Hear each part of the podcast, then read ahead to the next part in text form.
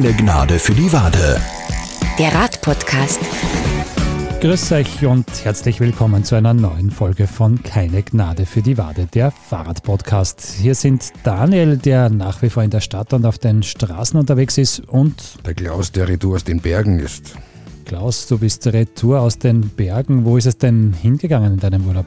Oh, Daniel, ja, wir schon langwierig angekündigt, habe ich es jetzt endlich geschafft und war in Südtirol und im Trentino unterwegs. Oh, das klingt sehr spannend. Da freuen wir uns gleich auf deine Tourenvorschläge. Was gibt es außerdem noch in dieser Sendung? Ja, ich habe mit dem Chef der Radlobby Oberösterreich gesprochen und zwar darüber, was die neue Landesregierung für die Radfahrer im Land tun muss. Die Radlobby sagt ja, die bisherige Regierung hat in den letzten sechs Jahren nicht besonders viel zusammengebracht und jetzt gibt es so quasi einen Auftrag an die neue Landesregierung. Das hören wir dann gleich. Wir hoffen, es ist für euch was Spannendes dabei und wünschen euch viel Spaß beim Zuhören. Viel Spaß. Der Keine Gnade für die Wade Tourentipp. Ja, Klaus, du hast schon angekündigt, du warst also in Südtirol unterwegs. Wo genau ist es denn da hingegangen und was hast du denn da unternommen, radfahrtechnisch? Ja, Daniel, also ganz cool. Ich habe einige Stops in, in Südtirol und im Trentino gehabt. Mein erster Stopp war in Brixen, gleich mal auf die sogenannte Blose, ein wunderschöner Skiberg auch im Winter und im Sommer ein richtiger Fahrrad-Hotspot und auch ein Wander-Hotspot mit wahnsinnig vielen Leuten, die dort unterwegs sind. Sensationell, um sich einmal auf den staubigen und steinigen Trails einmal einzufahren mit einer wunderschönen Bergkulisse im Hintergrund. Oh, das klingt wirklich großartig. Was nicht ganz so großartig war, hast du mir schon verraten, war allerdings das Wetter. Da hat es euch ganz schön erwischt. Ja, ja, das ist dann ein, zwei Tage später. Wir, wir sind dann weitergetingelt über Predazzo äh, nach Canazee in das Fassertal zum wie heißt das so schöne, der Fasser Bikepark Belvedere, eins der richtig coolen Hotspots im Fahrradsektor, um das so auszudrücken, mit den äh, richtig geilsten Trails, die man sich eigentlich nur vorstellen kann. Ja, und dort, Daniel, so wie der gerade gesagt hat, dort kam es dann knüppelhart mit dem Wetter. Naja, das war dann nicht so toll, nehme ich an.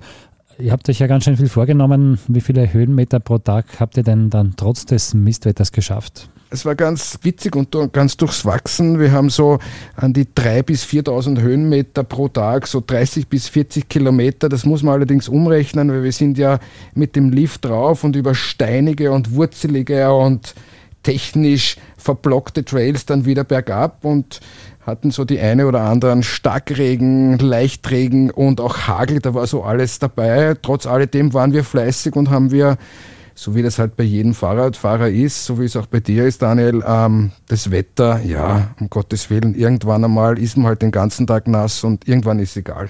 Ja, wenn man einmal nass ist, dann ist man nass. Die Erfahrung habe ich heuer im Sommer ja auch gemacht und dann ist es eigentlich relativ wurscht, solange die Reifen noch auf der Straße halten, ist alles gut, weil nass ist man dann eh schon. Also, ihr wart da äh, fleißig unterwegs. Äh, wo genau hat euch denn der Weg dann weiterhin geführt? Naja, Canazee ist ja ganz berühmt. Das ist ja im Prinzip die letzte Seite der sogenannten Sellerronda und man ist ja da auf den weltberühmten Pässen des Bordeaux-Jochs und des Sellerstocks unterwegs und des Sellerpasses unterwegs, auch im Schatten des sensationellen Langkovels, der halt den ganzen Tag irgendwie eine sensationelle Bergkulisse bietet. Es gibt ja auch eine Fahrradrunde rundherum um den Sellerstock, quasi so die Sellerronda, die man im Winter mit den Skiern macht, kann man natürlich auch im Sommer mit dem Bike. Das ist eine nette Geschichte, aber so wie du mich kennst, ich bin ja natürlich immer auf der Suche nach den wurzeligen und steinigen Trails und habe mich hauptsächlich im Gebiet rund um Canazee bewegt. Da gibt's einerseits einmal die Klassiker-Line, das ist die Tutti Frutti Line, ein über 1000 Höhenmeter wurzeliger steiler Trail, der auch bei der EWS, das ist die European Enduro Series, auch immer als Stage gefahren wird. Sensationell, ein Wahnsinn. Also da geht mein Herz so richtig auf. Und dann gibt es im Canazee runter noch zwei ganz sensationelle Strecken, richtig schwer, sind alle mit schwarz bewertet. Einmal die Electric Line und die 9.9. Das sind so Trails, die man halt, naja, da muss halt richtig am Tag alles passen. Die fahrt man auch nur ein, zweimal am Tag, weil sie halt richtig, richtig fordern. Das war so mein Stopp in Canazee, ein wunderschönes Gebiet und wie gesagt, das Wetter war halt schön durchwachsen, aber irgendwann ist es egal. Ja, und dann bin ich noch weiter südlich gedingelt. Das heißt, du warst dann schon kurz vor dem Gardasee eigentlich. Ja, genau. Wir haben einen Abstecher in die Brenta-Gruppe gemacht. Das ist so bei Trento so 30, 40 Kilometer ungefähr vom Gardasee, so rechts rauf in die Berge Richtung Bormio. Sensationelles Gebiet auch. Und Molveno ist ja wahrscheinlich wirklich vielen bekannt, weil da gibt es auch diesen schönen Stausee. Und wir waren dann auf den Spuren des Brenta-Bärs unterwegs. Ah, der Brenta-Bär, das ist ja auch der Namensgeber für eine weitere tolle Strecke, habe ich gehört. Ja, ja, also diese Trails in Molveno als Ort und Andalo und Fai, das sind die drei Orte, die da äh, in der Brenta-Gruppe dort zusammengefasst sind und als Bikegebiet zusammengefasst sind und die Trails heißen natürlich auch Beer Trails. Es gibt auch ein paar witzige Aufnahmen auf YouTube, wo die Fahrradfahrer immer wieder Bären sehen und beobachten. Ich muss da ganz ehrlich sagen, ich war ganz froh, keinen gesehen zu haben.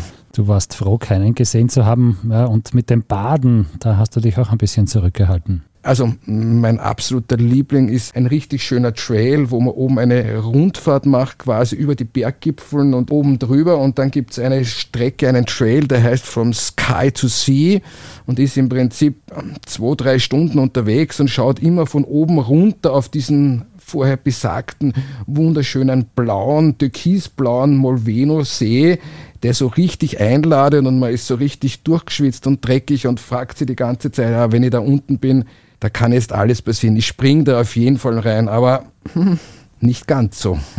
Doch zu kalt. Ja, also Gebirgssee auf Amolveno liegt so auf 1700 Meter ungefähr.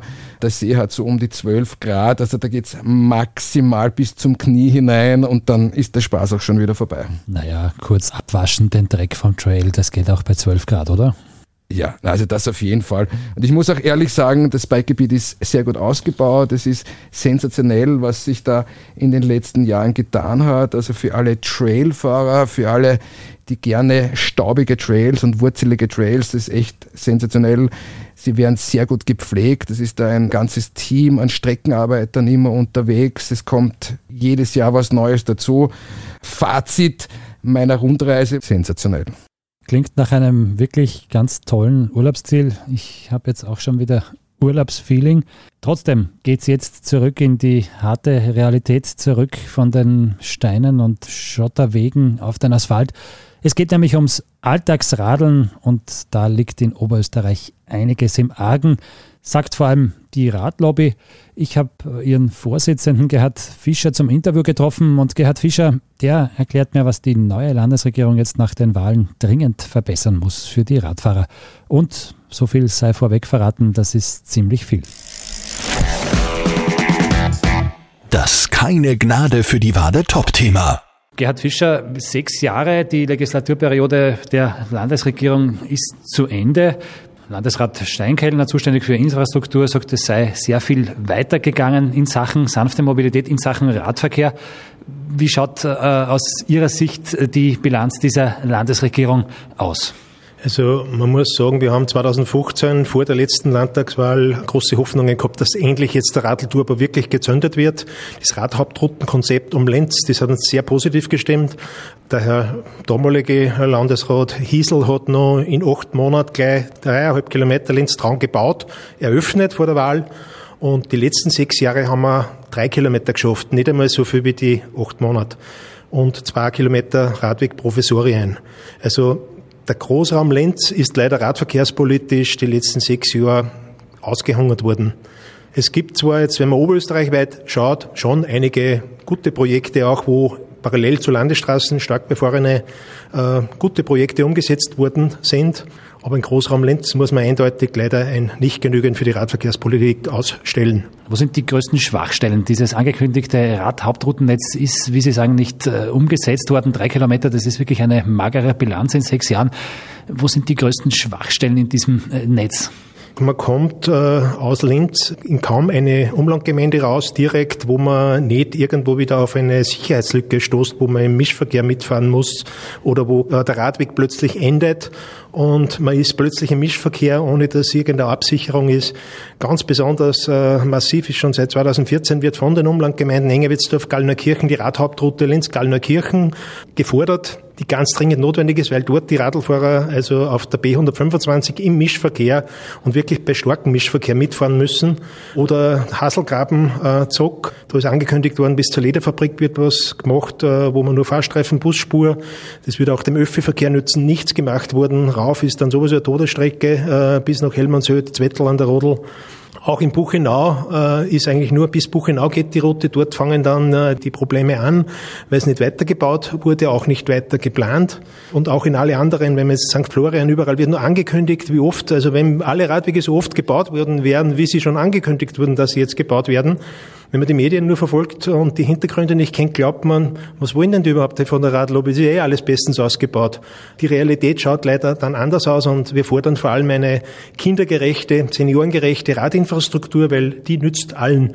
Nicht nur die Radlfahrer, sondern auch jeden äh, Kfz-Lenker, Lenkerin, äh, damit die Radfahrer weg sind signifikantes Beispiel ist die schon angesprochene Radhauptroute in Richtung Buchenau. Die ist bis Buchenau tatsächlich, wir wissen, wir kennen die Hintergründe, das ist vor allem ein Abfallprodukt dieser Westring-Planung.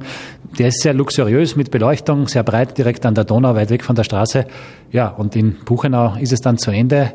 Besonders absurd, äh, gleich einmal das Schild in der Unterführung Radfahrer absitzen. Das ist ein Sinnbild für die Radverkehrspolitik in diesem Land. Das ist ein Sinnbild für die Radverkehrspolitik, dass, äh, wenn es irgendwo ein Problem gibt, das erste gleich mal ein Radfahrverbot.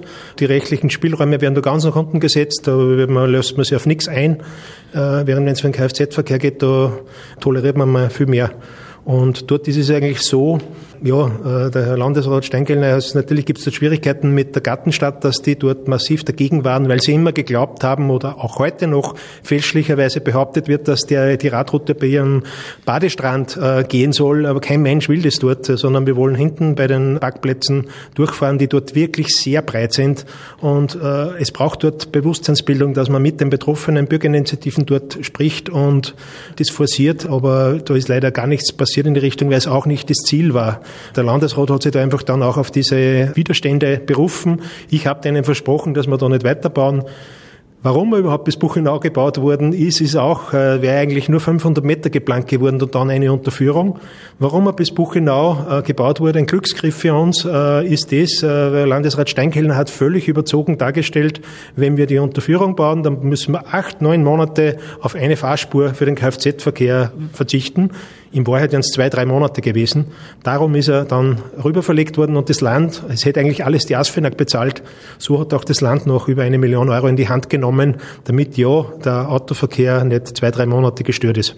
Wenn man sich dann anschaut, die Fortsetzung Richtung Ottensheim, das ist so wirklich ein Radweg, wie er nicht sein sollte. Bei jeder Querung äh, hat man Nachrang. Oft ist auch die Beschilderung völlig wirr und überhaupt nicht klar, wer jetzt da Vorrang und wer Nachrang hat. Man fährt neben einer Straße, wo die Autos mit 100 kmh und mehr dahin brettern. Da muss auch dringend was getan werden. Ja, unbedingt. Daher wäre es einfach ganz wichtig, vor allem, ich höre immer wieder aus Ottensheim speziell, äh, die nach Buchenau äh, fahren wollen. Beispiel inzwischen die Bürger aus Ottensheim und Buchenau, die sagen, äh, ich will nicht nach Lenz oder sonst irgendwo einkaufen Flughafen fahren, ich will da äh, an der Donau fahren. Und dann hätten wir einfach diese ganzen Probleme dort gelöst mit diesen vielen Ausfahrten, Hausausfahrten, wo immer wieder auch schwere Unfälle passieren, leider. Man muss sich vorstellen, das ist ja nicht nur eine Radhauptroute, das ist ein europäischer Fernradweg, nämlich der Donauradweg, also vergleichbar eigentlich mit einer Autobahn. Man müsste sich ja eigentlich nur vorstellen, wenn auf einer Autobahn alle paar Meter ein Stoppschild steht oder äh, überhaupt steht, äh, bitte aussteigen. Ja, es ist ja Wahnsinn. Also bis zu 2600 Radfahrer sind dort täglich unterwegs. Das hat jetzt so manche in der Gartenstadt schockiert, wobei das teilt sich über den Tag auf und man kann dort äh, ruhig dann irgendwelche Beschränkungen machen, dass man da nur 20 kmh oder so, also dass man nicht Vollgas durchrasen darf. Das geht alles. Es gibt viele Beispiele aus anderen Bundesländern, Radbundesländern, wo viel engere Radwege und wirklich tausende Radfahrer, noch mehr als dort, durchgeführt werden. In Graz habe ich sowas schon gesehen, wo durch eine Gartensiedlung äh, solche Radwege führen und das funktioniert mit gegenseitiger Rücksichtnahme. Natürlich müssen die Radfahrer dort auf die Fußgänger Acht nehmen, aber äh, das muss man auch sonst im Verkehr Jetzt weg vom Zentralraum mit seinen angesprochenen Problemen. Äh, wie schaut es denn im Rest von Oberösterreich aus? Ist da was weitergegangen in Sachen auch Alltagsradeln? Also es ist ein ganz gutes Vorzeigeprojekt in Wels, äh, die Radmodellregion Wels-Umland, die gegründet worden ist quasi für die nächsten fünf Jahre sollen dort äh, laut Ankündigung vom Landesrat Steinkellner sollen dort die nächsten fünf Jahre Maßnahmen ausprobiert werden, um zu sehen, wie sie wirken und dann sollen sie ausgerollt werden. Nur wir können nicht fünf Jahre warten, dass in Wels äh, fünf Jahre Sachen probiert werden, die es seit zehn Jahren oder 20 Jahren in anderen Bundesländern schon lange gibt. Wir brauchen umgehend auch im Großraum Linz eine Radmodellregion Linz, wo Linz gemeinsam mit den Umlandgemeinden, das sind 14 Umlandgemeinden, es gehört wahrscheinlich aufgeteilt in zwei, drei äh, Sektionen, wo man da gemeinsam aus Linz raus in die direkten Umlandgemeinden schaut, dass man gute, sichere Radwege, Radrouten zusammenbringt, weil dort hast du den größten Effekt für den Umstieg. Wir sehen es ja, die Radhauptroute Stereck über die Stereckerbrücke, auch wenn der Radweg dort völlig in die Hosen gegangen ist und nicht einmal den Mindestvorschriften entspricht, aber die Radzählstellen sagen eindeutig aus, seit 2017 sind dort im ersten Jahr über 40 Prozent Steigerung, dann 23 Prozent Steigerung. Also das wird auch angenommen, wenn es eine sichere Radinfrastruktur gibt. Wobei aber leider jetzt heuer, wenn man die Zahlen sich anschaut, da gibt es bis Mai einen Rückgang von minus fünf Prozent. Ob das zusammenhängt, weil wir heuer erstmalig keine Bewusstseinskampagne sei Schlaupfeif auf dem Stau gemacht haben auf der B3, ist sei dahingestellt. In Puchenau ist er gleichzeitig um acht Prozent gestiegen. Aber es braucht dringend Bewusstseinsbildung und die wurde die letzten Jahre eigentlich äh, völlig vernachlässigt in Oberösterreich. Es gibt zwar das Oberösterreich radelt, aber es müsste viel mehr gepusht und beworben, auch in, in, in Medien, in Zeitungen muss man da Inserate sehen. Für vieles andere wird auch in TV Werbung gemacht, kleine Werbespots. Nur Insider kennen das leider und es muss breit ausgerollt werden, weil Bewusstseinsbildung sind 50 Prozent des Erfolges. Nicht nur Radwege bauen, das alleine bringt nichts. Man braucht Bewusstseinsbildung. Das wurde jahrzehntelang nicht gemacht und auch Radländer, Vorzeigeländer wie Dänemark oder Holland, die haben vor 30 Jahren angefangen mit Bewusstseinsbildung und dann fahren die Leute auch und steigen um. Sie sind durchaus bereit, viel mehr, aber nur es braucht sichere Radinfrastruktur. Man hat so das Gefühl, vor allem abseits der Ballungsräume, dass das Rad wirklich nur als Freizeitverkehrsmittel gesehen wird. Man hat auch den Eindruck, wenn man mit den Landespolitikern und Beamten spricht, die sehen das nicht als vollwertiges Verkehrsmittel für den Alltag. Das ist was, wo man am Wochenende spazieren fährt. Ja, das ist ein Hauptproblem, dass die aktuellen Referenten Verkehr in Linz, Vizebürgermeister Hein am Land, Landesrat Steinkellner, beide glauben nicht, dass Radverkehr tatsächlich ein Teil der Lösung sein kann. Das ist ein Hauptproblem. Selber sitzen sie auf dem Motorrad, sind Motorradfahrer, Autofahrer und bei Presseterminen mal mit dem Rad oder in der Freizeit und das ist ganz was anderes. Wir merken es auch in Gemeinden, wo es welche gibt, äh, Bürgermeister, die das vertreten. Das ist auch eine Bewusstseinsbildung, die dann in der Bevölkerung gemacht wird. Und das ist ein großes Problem. Da sind wir jetzt schon beim Punkt, wir werden eine neue Landesregierung kriegen. Wir wissen nicht, wie sie ausschauen wird, aber es wird sich äh, sicherlich einiges ändern durch die politischen Mehrheiten. Die Karten werden neu gemischt. Was ist das Wichtigste, was die neue Landesregierung, der neue Infrastrukturreferent dann angehen muss? Also das Allerwichtigste ist, und das haben wir auch bei allen Fraktionen schon deponiert in unserer Wahlumfrage mit Gesprächen ist, man muss die finanziellen und personellen Ressourcen massiv aufstocken. Wir sehen, der Radverkehrsbeauftragte vom Land Christian Homme ist aktuell völlig zu. Der ist hochkompetent, hochmotiviert, aber der ist einfach völlig zu. Es kann nicht sein, also bei großen Straßenprojekten, wir arbeiten 50, 60 Leute, Mann, äh, Jahre quasi da dran. Und im Radverkehr haben wir den Christian Hummer, der mit ein paar Leute intern ein bisschen unterstützt, noch wird schon ausgebaut, aber es braucht da massive Aufstockung, einfach äh, um das handeln zu können, zu managen. Die Radverkehrsprojekte müssen auch gemanagt werden. Die kann man nicht nur sagen, wir legen das Geld her und baut Radwege, das muss auch betreut werden und da braucht es unbedingt massive Aufstockung von Personal und Budget. Gehen wir davon aus, das Personal, das Budget kommt, zumindest in irgendeiner Form, wird es aufgestockt. Äh, was müssen die dann angehen? Also es gibt ja Radhauptroutenkonzept, Großraum Lenz gibt es ja schon Konzepte. Äh, teilweise haben wir durch unseren Druck auch schon Machbarkeitsstudien zusätzlich bewirken können und das muss man dann einfach angehen und man muss da externe Ressourcen natürlich zukaufen. Man macht es auch im Straßenbau so, dass das nicht, weil die fachliche Kompetenz fehlt beim Straßenbauabteilung für Radverkehr teilweise schon, sieht man bei manchen Projekten, die daneben gegangen sind. Man muss unbedingt externe Expertise zukaufen. Letzte Frage mit einer Bitte um einen kleinen Ausblick in den nächsten sechs Jahren. Was glauben Sie, wird mehr weitergehen als in den vergangenen sechs Jahren?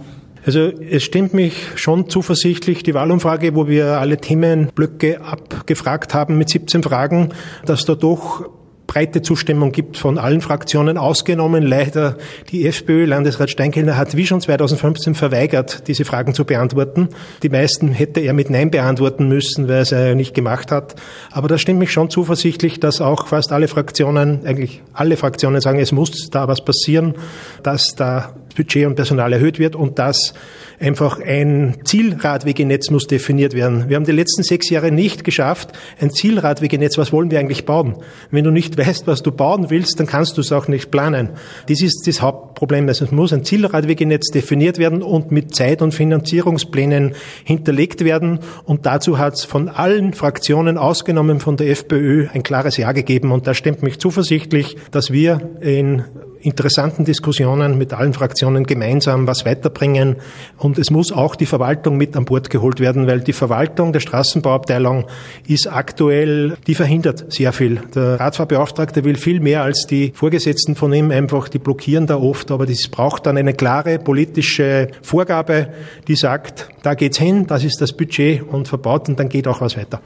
Ein klarer Auftrag an die neue Landesregierung und an den zukünftigen Infrastrukturreferenten. Wir sind gespannt, was die Koalitionsverhandlungen bringen und äh, welche Landesregierung wir bekommen. Gerhard Fischer, vielen Dank für das Gespräch und alles Gute. Danke auch.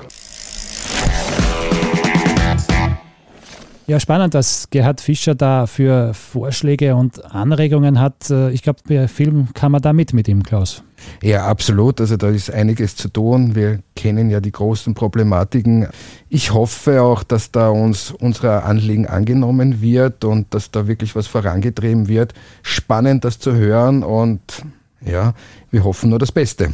Ja, wir sind gespannt, was jetzt weitergeht im Land nach dieser Landtagswahl. Zuerst braucht es einmal eine Landesregierung, eine neue. Ja, wir werden da natürlich dranbleiben und die neuen Maßnahmen der Landesregierung für euch beobachten und weiter darüber berichten.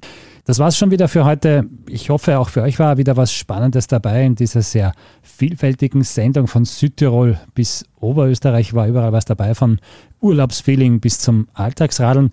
Ja, wenn ihr eine Frage habt, eine Anregung für uns oder vielleicht einen spannenden Tourentipp, dann schreibt uns doch bitte podcast.liferadio.at. Und wenn es euch gefallen hat, dann freuen wir uns natürlich über eine Bewertung, zum Beispiel bei Google Podcasts oder bei Spotify. Bis bald. Pfiat euch, sagen Daniel und der Klaus und bis bald. Keine Gnade für die Wade. Der Radpodcast.